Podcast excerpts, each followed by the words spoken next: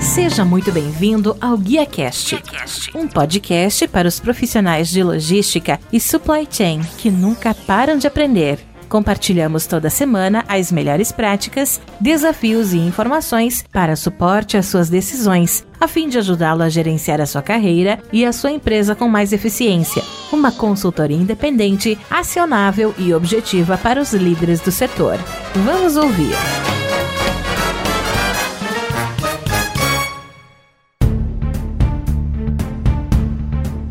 Olá, que tal? Tudo bem, pessoal? Sejam muito bem-vindos a mais um GuiaCast, a melhor conversa profissional que você vai ouvir, onde recebemos aqui no GuiaCast semanalmente um executivo se leva do setor para falar sobre negócios, tecnologia e também supply chain. E hoje o nosso bate-papo é falar um pouquinho sobre supply chain, mais especificamente vamos falar do comércio B2B reinventado, solução completa para compras corporativas. Para isso eu estou recebendo aqui o CEO do mercado eletrônico, que é o Eduardo Nader. Mercado eletrônico, para você que não conhece, é uma companhia que faz o comércio entre empresas simples, inteligente e também sustentável. Eu sou o Tuco do GuiaCast aqui no BRT Channel. A todos vocês, sejam bem-vindos a esse bate-papo. Eduardo, como sempre digo, muito bem-vindo ao GuiaCast. Muito obrigado por abrir um espaço na sua agenda e me ajudar a fazer mais episódio. Poxa, Tuco, obrigado a você. É uma honra estar aqui junto.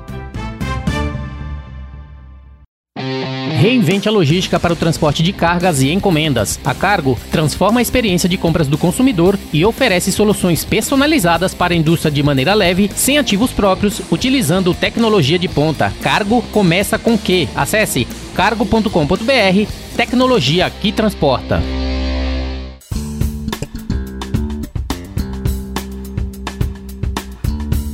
Nosso bate-papo falar sobre o comércio B2B reinventado. Eu até na pesquisa, olhando todo o seu background para ver as perguntas que eu ia estar tá fazendo uhum. para você, eu até percebi que o mercado eletrônico foi fundado em 94, especialista em comércio B2B, missão específica de desenvolver comunidades de compradores e fornecedores por meio de uma poderosa combinação de tecnologia. E no seu caso, você já iniciou seu background, que eu acho que é o único background que aparece no LinkedIn é o mercado eletrônico. Eu gostaria que você pudesse falar um pouquinho exatamente por que área de compras, todos esses anos atrás. Eu estava até conversando com meu amigo que a gente conversou aqui, uh, falou um pouquinho do Douglas, uhum. no Café com o Comprador. Isso. Ele deixou bem claro para mim, o Dilson, né, Tuco, ninguém escolhe compras ali como profissão. Como é que é. a compras inicialmente, antes do mercado eletrônico, começou a fazer parte da sua carreira profissional? Muito bacana. Eu também não escolhi compras.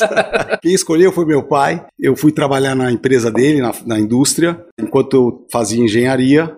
E aí, naturalmente, eu comecei engenharia de produção, comecei a trabalhar na produção, tem muita necessidade de compras, de spare parts, né? A compra é bastante intensiva em número de processos, e aí, naturalmente, eu fiquei responsável também pela área de compras. E aí que eu vi a fronteira distante que era, né? A área de compras antigamente. Excelente. Falando até do mercado eletrônico, trazendo para o contexto, né, a empresa que você fundou lá atrás, qual tipo de dor que você identificou através dessa experiência, principalmente o que, é que ela faz e os produtos fazem parte desse portfólio associado a compras, associado a soluções que você deixou bem claro que você poderia trazer através do mercado eletrônico. Muito bacana. Eu, eu vou falar de coisa de 30 anos, Sim. né? Para trás. É até bom que a gente entende as dores da, lá atrás, que não, não, é um tipo de dor agora. Mas era assim, era, era o já do procurement raiz mesmo, uma área que era muito pouco servida por tecnologia. As redes internas de computador estavam começando na empresa, a internet não existia. Então as coisas eram feitas mesmo lá no quase que no papel, no telefone, falado mesmo, fax. Naquela a... época o vendedor bem aquele que sabia o se vendedor, comunicar. É. O vendedor aparecia na porta da empresa, ele passia, não marcava a hora e, e, o comprador tinha sempre na agenda dele receber vendedores, bem lembrado isso aí para mostrar o produto, portfólio e tal. Então era bastante é, intensivo, né? Na negociação você recebia um preço, tinha hiperinflação, né? Em alguns momentos aqui da história. Então, é uma área que sempre foi crítica para qualquer companhia, né? A porta de entrada dos produtos, é a porta de entrada da inovação. E eu me encantei pela área, assim, o tamanho era a oportunidade que tinha. Como eu, eu vim de uma família de empreendedores, para mim foi quase que natural. Falei, poxa, eu vou fazer algum negócio. E aí eu comecei a pensar num negócio que fosse para a área de compras. E você já começou a implementar isso na empresa do, da tua família ali, do teu pai, ou foi testando ali, ou já foi pro é, mercado? Ao Como contrário, é que foi esse início? Gente é um pouco orgulhoso, sabe? É que quando você, é, quando você é novo, né? Que você acha que tem razão em tudo. Então, eu não queria testar na empresa do meu pai. Porque eu, eu acho que podia ter pouco filtro, ou muito filtro, no produto serviço que eu estava prestando. Eu falei assim, olha, o produto tem que ser bom, e para eu entender se ele é bom ou não é, eu tenho que ter meus clientes fora da empresa. Depois, se for o caso, eu volto para cá, mas é, foi uma decisão é, muito prática que a gente, consciente, vai, que a gente tomou. E se falando atualmente dos produtos específicos que vocês oferecem, poderia falar para a gente o que, que faz parte deste portfólio, do que o mercado eletrônico atual especificamente oferece no mercado? Posso. Então, tá, o mercado eletrônico é o que o nome diz, é um e-marketplace, né? uhum. né? na época já nasceu com esse nome, estamos falando de 94, mas ele tomou um viés muito para tecnologia de compras, no sentido de abordar, é, automatizar os processos corporativos da área de compras. Né? A área era muito, de novo, muito pouco servida né, pela tecnologia, os recursos da empresa sempre iam mais para o comercial, né, para a parte de marketing e vendas do que para a parte de compras, e aí a gente começou a desenvolver solução tecnológica mesmo para os processos de compras. Então, tem o e-procurement, tem o e-sourcing e tem o e-marketplace. A única diferença do e-marketplace, que é o mercado eletrônico para os outros, é que é uma fonte de informação inteligente, vamos dizer, formada pela própria comunidade de compradores e fornecedores. É onde você encontra,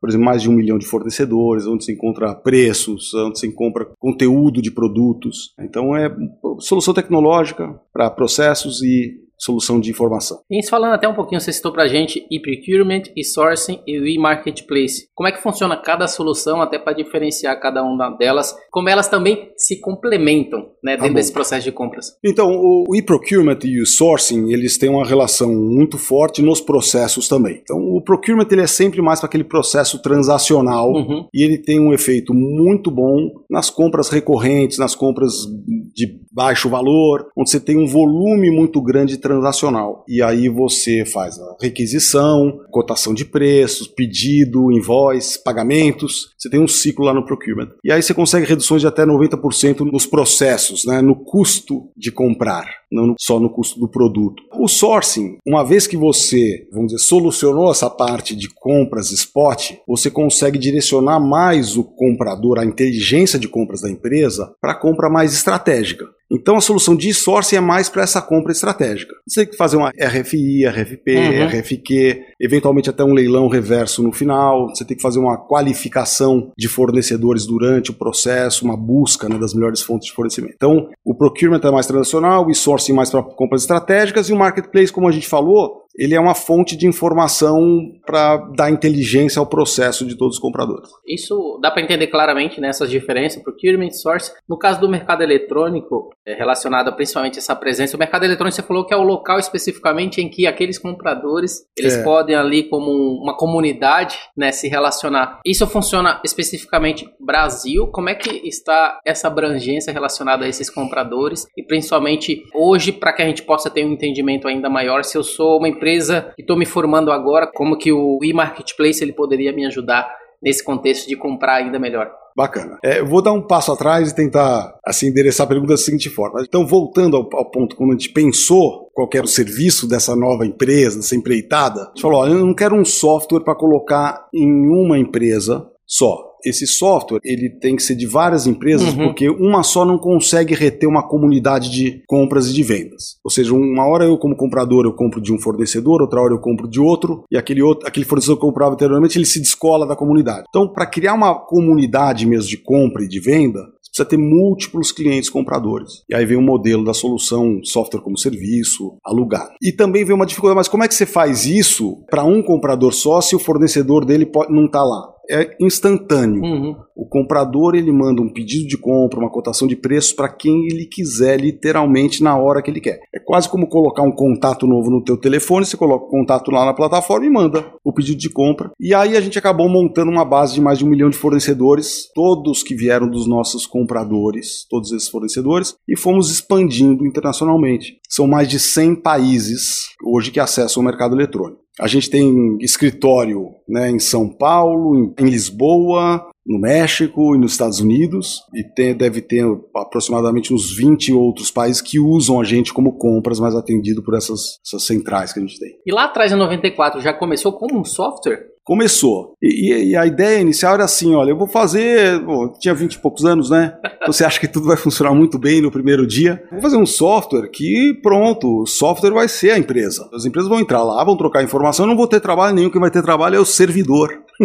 que é aquele computador que fica servindo software para essas empresas. Aí de lá para cá aprendi muito, né? Mudou? O que, que já mudou, por exemplo, 94 para cá relacionado ao software? Até pra, porque você deixou bem claro no início, até a própria operação de compras veio mudando, né, no decorrer Mudou, do tempo. A né? operação... O que, que o, o próprio software em si também teve que se readequar né, considerando esse novo modelo, porque quando a gente fala de compras, né, principalmente em faceta da pandemia que aconteceu, é. a gente perdeu aquele olho no olho, né, nesse momento, era tudo online, né? Como que vocês precisaram também se reinventar nesse momento para poder continuar sendo esse diferencial na área de compras? É, bom, a gente imaginava tudo eletrônico, né? Então é o nome da empresa. E não foi assim, não foi nada assim. Tudo era possível ser feito, você conectar dois computadores, você, você, trocar informação, trocar preço, tecnicamente viável, mas o mercado não era assim, simplesmente. E essa foi uma das principais dores né, que a gente sentiu durante a evolução da empresa. Porque, tá bom, era possível, mas você tinha que ter um modem de 1200 bps, ele tinha que conectar e desconectar, porque a linha nas empresas telefônicas era rara, né, era muito disputada a linha, uma linha telefônica dentro das empresas, mesmo para o modem que ligava, Sim. conectava. Os fornecedores não queriam passar preço, porque tinha inflação, porque estavam com receio da concorrência olhar o preço, uma cultura radicalmente diferente. Mas como você falou, o que mais mudou foi a importância da área de suprimentos. A gente fala assim, olha, a área de suprimentos há 30 e poucos anos atrás era uma fronteira perdida nas companhias, hoje ela é core da empresa. Ela recebe muito investimento, ela recebe ótimos profissionais, ótimos executivos, no C-level, uhum. óbvio, né? Que parece trivial hoje. É, há 30 anos a gente achava que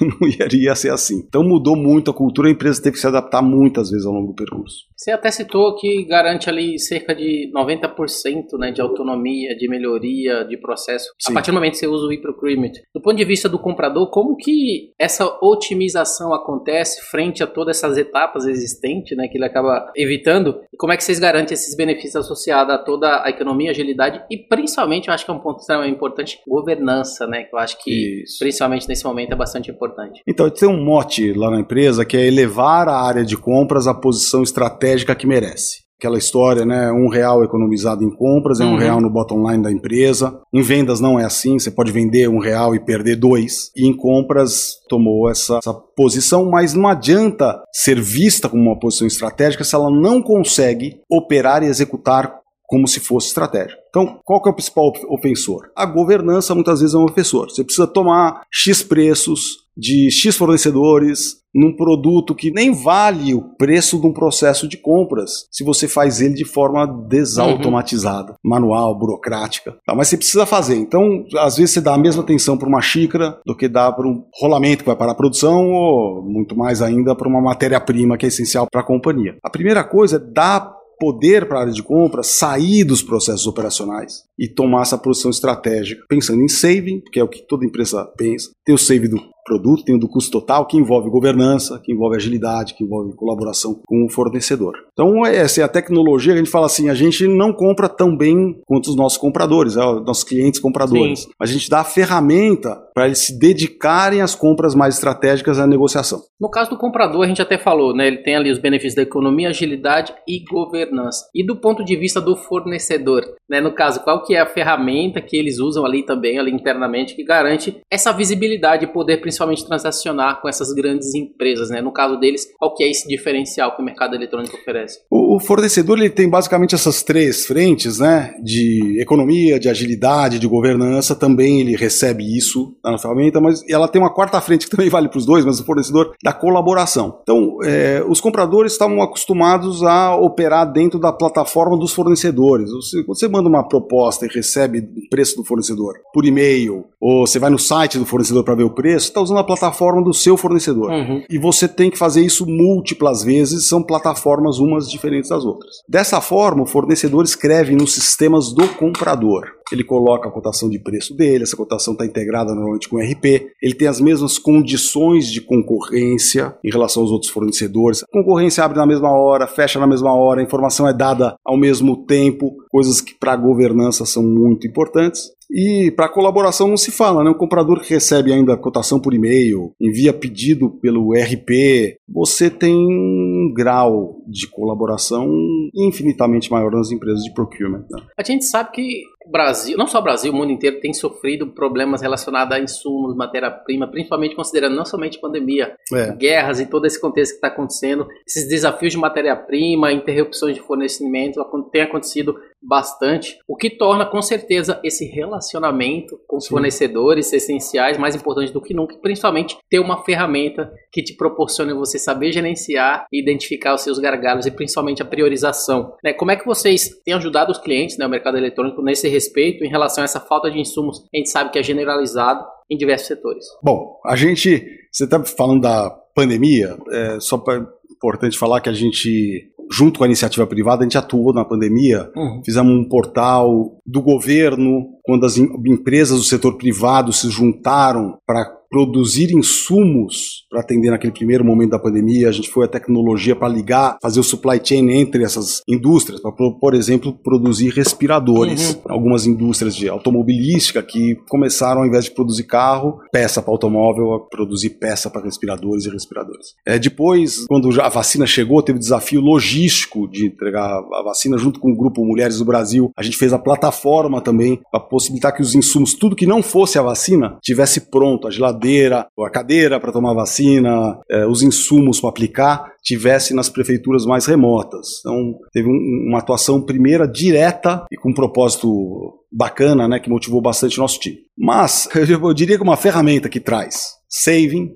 agilidade, governança e colaboração ficou ainda mais importante. Por quê? Os preços no primeiro momento caíram por falta de consumo, depois subiram por excesso de consumo, disrupção da cadeia de fornecimento. Se você não tem agilidade para falar com os seus fornecedores, se você não tem uma base ampla de fornecedores, inclusive que você não estava acostumado, porque aquele teu fornecedor está tomado, você tem que sair e ir um pouquinho mais longe, um uhum. pouquinho mais distante para achar aquele produto. Se você não tem governança para fazer tudo isso ainda porque aquele processo está parado, você não consegue sair dessa enrascada, ou melhor, você compra, mas você é o último da fila, né, a conseguir as melhores condições, principalmente a agilidade na entrega daquilo que foi comprado. Esse foi o principal sofrimento dos nossos clientes. A gente também chegou com nossa equipe a ajudar a busca de fornecedores quase que manualmente. Ó, o que, que você está precisando? Então a gente fez uma conexão entre os nossos compradores para que eles se ajudassem numa rede de relacionamento a encontrar, fazer sourcing mesmo, encontrar os melhores fornecedores. E você até citou uma rede ali, principalmente no mercado eletrônico gigante, né, de outros fornecedores. São fornecedores nacionais, fornecedores também internacionais, Brasil, América Latina, China, que geralmente. Sim. Quem são esses fornecedores que geralmente fazem parte aí desse ecossistema de vocês? Bom, a gente tem fornecedores em mais de 100 países Ai. e a gente, mercado eletrônico, não cadastrou nenhum fornecedor. Uhum. Todos foram cadastrados pelos nossos compradores. Então, obviamente, a nossa base Brasil, América Latina é muito forte, muito poderosa. Portugal, a gente já está há 15 anos em Portugal, Portugal e Espanha, uhum. uma base muito boa de fornecedores lá. Aí, há coisa de três anos, fomos para o México, dois anos nos Estados Unidos, então a nossa base de fornecedores vem crescendo à medida que os compradores começam a lançar seus fornecedores na plataforma. E aí eles são automaticamente cadastrados e começam a fazer negócio com outros compradores. Assim que a gente expande. Por que, que eu perguntei? Às vezes eu faço parte de alguns grupos, pessoal, oh, vocês conhecem algum fornecedor de tal coisa? Próxima vez eu já vou responder, procura no mercado eletrônico. É, aqui,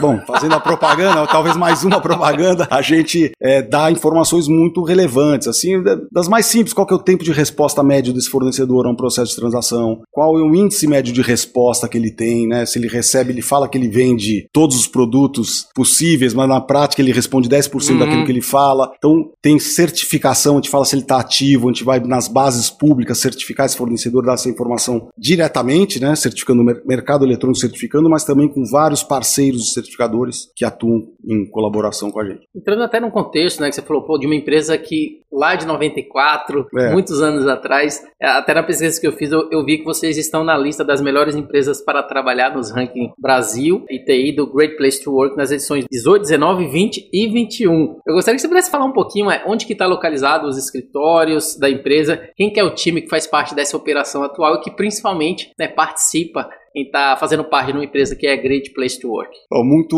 muito bacana. A gente se orgulha demais mesmo de ser Great Place to Work. A gente também é lugares incríveis para se trabalhar, da FIA, UOL, uhum. e, e, isso é mérito do time mesmo, porque ninguém faz um bom ambiente de trabalho se todas as pessoas não estiverem engajadas, se isso não for uma cultura core da empresa. E a gente tem os nossos valores, são quatro valores. O primeiro valor é pessoas em primeiro lugar. Então, e a gente fala pessoas em primeiro lugar. Mas como assim? E o cliente? O cliente tem que estar no centro, ele é, mas ele é o segundo valor.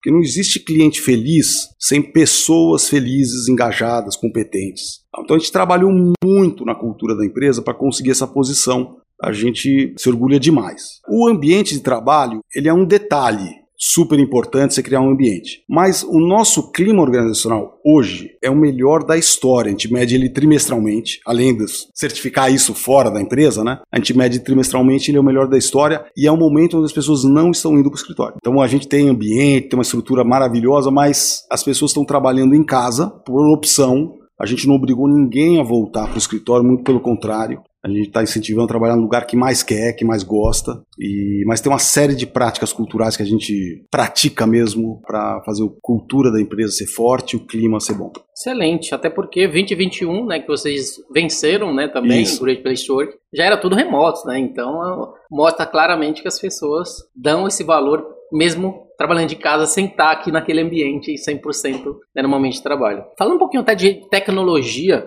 né, relacionada a essa visibilidade, principalmente os controles da área de compras, né, todas essas compras corporativas. Quais são os KPIs, quais são esses KPIs visuais que vocês acabam fornecendo ali no mercado eletrônico, no software, que ajuda as empresas, não só os compradores, mas também os fornecedores, a tomada de decisão que é bastante importante para aqueles que estão buscando comprar certo, na hora certa, no momento certo, tendo o fornecedor num custo ali que a gente sabe que ele no sempre custo certo. menor, exatamente. no menor possível, não, mas a gente fala abertamente para o comprador, se tem uma coisa entre saving, colaboração, governança, agilidade, é o saving. O comprador, ele quer ver economia naquilo que faz em relação. E tem vários KPIs de economia uhum. em relação à última compra, em relação ao mercado, em relação ao mesmo processo quando conseguiu de save numa negociação. Tem muitos KPIs existentes, a gente tem vários KPIs na plataforma. Mas o interessante é, é assim que na plataforma a gente molda a plataforma aos processos de cada cliente, inclusive ao ponto de colocar um campo novo, se o cliente quiser, com uma fórmula naquele campo. Isso é feito em menos de dois minutos. Tem uma tecnologia no code uhum. que você cria workflow, você cria campos com uma, uma, facilidade muito grande. E esse campo, quando vai para um grid, uma tabela, que é aquilo que o comprador enxerga, um, um dado dentro na, na, interface, você consegue gerar um, qualquer gráfico dele para ver visualmente aquele KPI, para ver a evolução daquele KPI no tempo e para fazer drill down e chegar na informação que você quer. Então a gente montou conceitualmente a plataforma para analytics mesmo. A gente pensou, mas teve uma fase de processos, mas teve uma segunda fase já faz, já tem uns 10 anos que a gente falou assim, não, a plataforma tem que ser uma empresa, uma plataforma de inteligência e não só de é, otimização de processos. Entrando no contexto ainda falando dos serviços operacionais, a gente sabe que é que vocês têm operações voltadas para cotação de preço, gestão de pedidos. Você falou um pouquinho até no início leilão reverso. Eu gostaria até que você pudesse falar um pouquinho do leilão reverso. Esse é um assunto que eu não conheço muito, então é, eu gostaria de saber um pouco mais como é que funciona o leilão reverso e como que a ferramenta do mercado eletrônico também ajuda nesse formato de leilão. Legal. A gente tem assim, ó, por volta de 15 práticas macro assim na nossa plataforma, na nossa solução, o leilão reverso é uma delas. E é engraçado que o leilão chama muito atenção, né? O que é essa história de leilão reverso ao contrário, tal? Então é um leilão de compras, como um pregão eletrônico do setor público. Ele funciona com preços que vão caindo, né? Os concorrentes, quem está bidando ali são os fornecedores. Eles enxergam normalmente, dependendo da modalidade do leilão, eles enxergam o preço que está ganhando e conseguem num curto espaço de tempo dar um preço inferior. O menor então, preço ganha. E o melhor tem várias modalidades, tá? Tem primeiro preço, tem melhor preço, tem uh, não necessariamente o melhor preço, depende das outras condições, dos multicritérios que são avaliados, que não são só preço no leilão. Então, é uma tecnologia que parece simples, mas tem um, um arcabouço meio complexo, não é usado para tudo. Mesmo para você fazer um leilão, você precisa estar bem preparado antes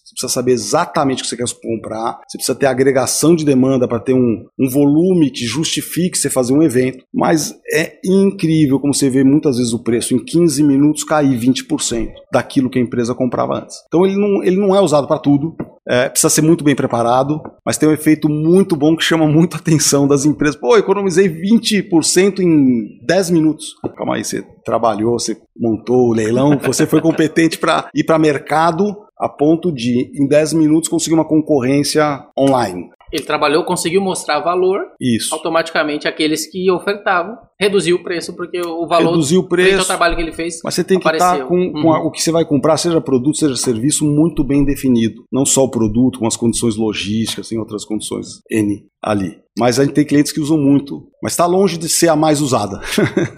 Agora eu já sei o que significa leilão reverso, tá, gente? Para finalizar, acho que o papo tá bom, mas sempre chega ao fim. Eu gostaria que você pudesse falar até um pouquinho pra gente. É, no dia 26 de outubro, vocês vão estar realizando né, em formato presencial o maior evento de comércio eletrônico B2B da América Latina. É. Eu gostaria que você pudesse falar um pouquinho pra gente exatamente do evento, expectativas e como que os nossos, aqueles que acompanham aqui o Guia Cash, eles podem estar presentes. Fala pra gente. Opa, obrigado. O evento chama ME B2B Summit. É um evento, a gente deve estar na quinta edição. A gente parou três anos, é, num, ele era presencial. No último evento a gente teve, sei lá, mais de mil inscritos. Esse ano vai ser no Teatro Bradesco, aqui em São Paulo. Teatro que uma capacidade para 1.500, um pouco mais de 1.500 pessoas. E a gente escolheu este formato. A gente fez um evento no, no teatro que tem todo o conforto para uma pessoa sentar numa cadeira. Não é uma feira. Ela vai lá para receber mesmo conteúdo, para receber informação dos maiores especialistas de compras da América Latina, que são os nossos clientes, ou pelo menos alguns dos nossos clientes, para não falar os nossos clientes, são os melhores, mas tem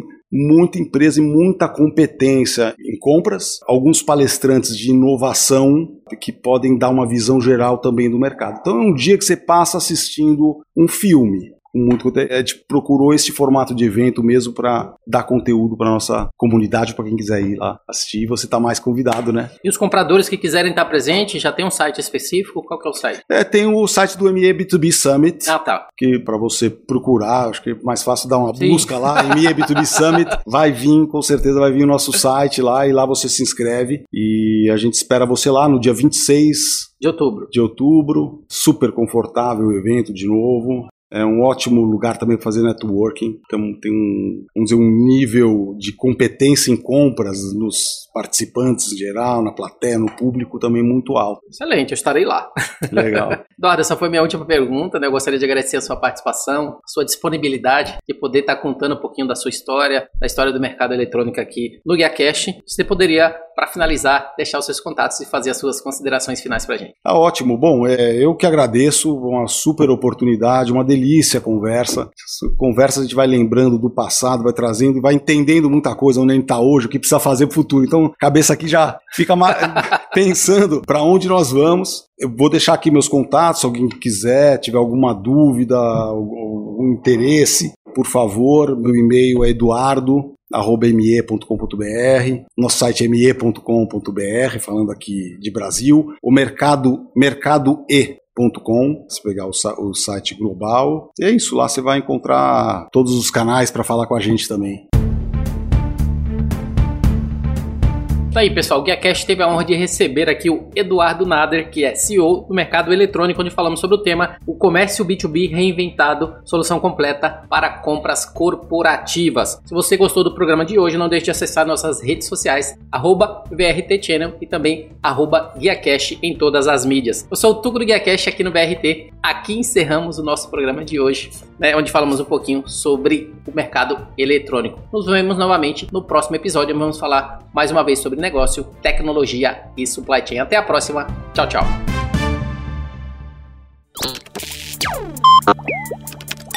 Equalab